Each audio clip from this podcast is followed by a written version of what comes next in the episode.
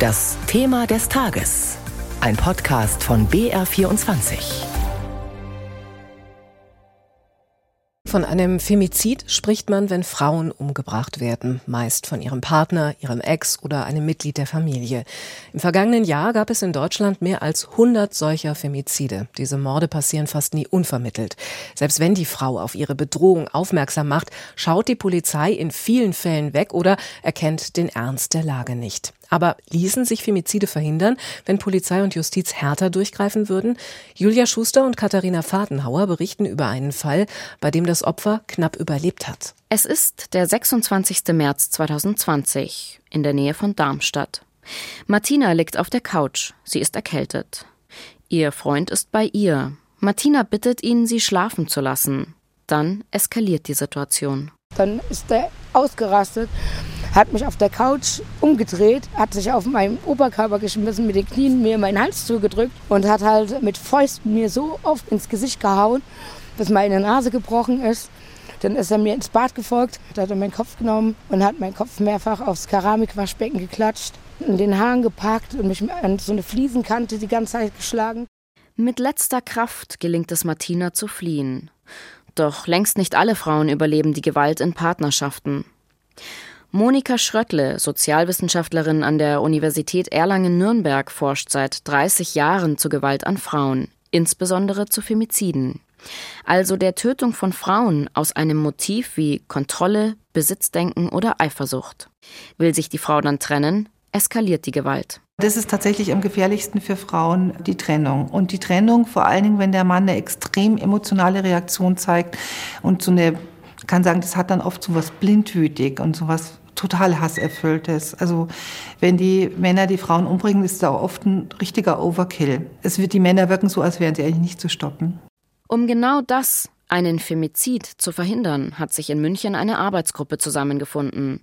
Mit dabei Wissenschaft, Justiz, Polizei und Frauenhilfsorganisationen. Die Arbeitsgruppe will Fallkonferenzen einführen, um Femizide gewissermaßen vorherzusagen. Der ehemalige Familienrichter Jürgen Schmidt ist Teil der Arbeitsgruppe. Dann ist es so, dass jeder, der im Helfersystem meint, dass da eine schwere Gewalt droht, einen solchen Fall in die Fallkonferenz geben kann und in der die Fallkonferenz ist dann multiprofessionell besetzt. Unter anderem ist auch die Polizei dabei und dann überlegt man sich, wie kann man sozusagen in Absprache mit dem Opfer das Opfer bestmöglich schützen, zum Beispiel Weggang äh, in eine andere Stadt oder ins Frauenhaus untertauchen genauer hinschauen und institutionsübergreifend zusammenarbeiten. So könnten Femizide verhindert werden. Besser als in Deutschland gelingt es schon in Spanien. Unter anderem dort hat BR-Reporterin Julia Schuster recherchiert und sie hat auch den Fall Martina aus Darmstadt untersucht.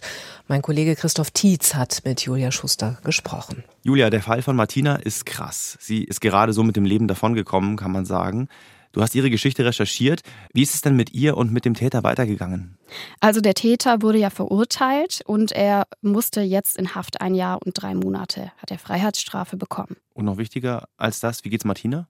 Sie hat zu mir gesagt, dass sie eben gerne mit dieser Sache abschließen will und sie hat sich auch entschlossen, bei uns eben mitzumachen, um anderen Frauen Mut zuzusprechen, dass sie auch an die Öffentlichkeit gehen der Angriff ihres Freundes auf Martina hätte für sie ja auch mit dem Tod enden können und dann ja. wäre es ein sogenannter Femizid gewesen.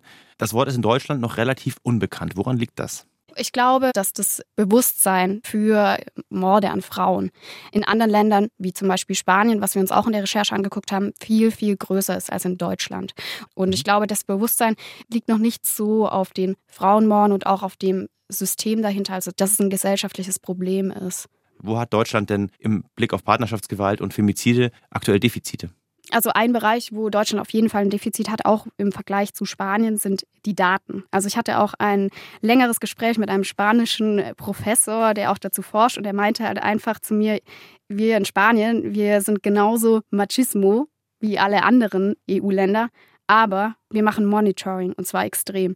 Und das bedeutet, dass Spanien super viele Zahlen sammelt zu Femiziden.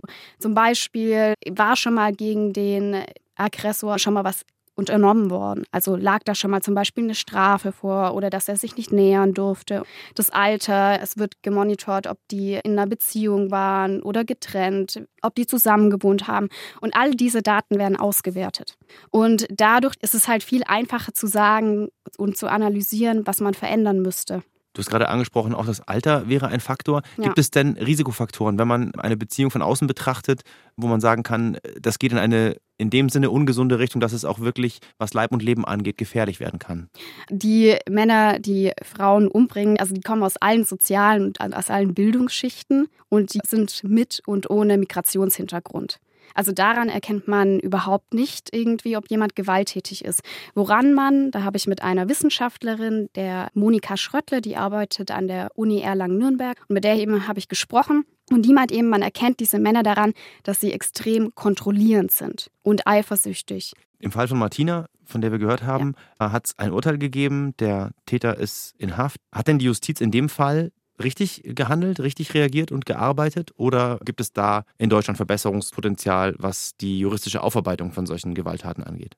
Der Staatsanwalt hat uns gesagt, dass es in dem Fall eine spontane Impulshandlung war und dass so eine spontane Impulshandlung, wenn man da jetzt eine höhere Strafe geben würde, dass das andere Menschen überhaupt nicht davon abhalten würde, auch so eine Tat zu begehen. Und das ist halt so, dass die Forschung, auch die äh, Monika Schröttler, dass die ganz klar sagt, Partnerschaftsgewalt ist kein spontaner Impulsausbruch, sondern dahinter steckt quasi ein System. Also man kann es ganz genau nachweisen, dass es da ganz oft so eine Gewaltspirale in der Regel gibt. Die sagt eben, es wäre ganz, ganz wichtig, dass wir Richter und Richterinnen und Anwälte, Anwältinnen, Staatsanwaltschaft besser ausbilden für den Bereich Partnerschaftsgewalt, weil da einfach in der Richterschaft und in den juristischen Berufen noch so ein Bewusstsein dafür fehlt. Sagt BR-Reporterin Julia Schuster in unserem Thema des Tages zum Schutz von Frauen vor Femiziden.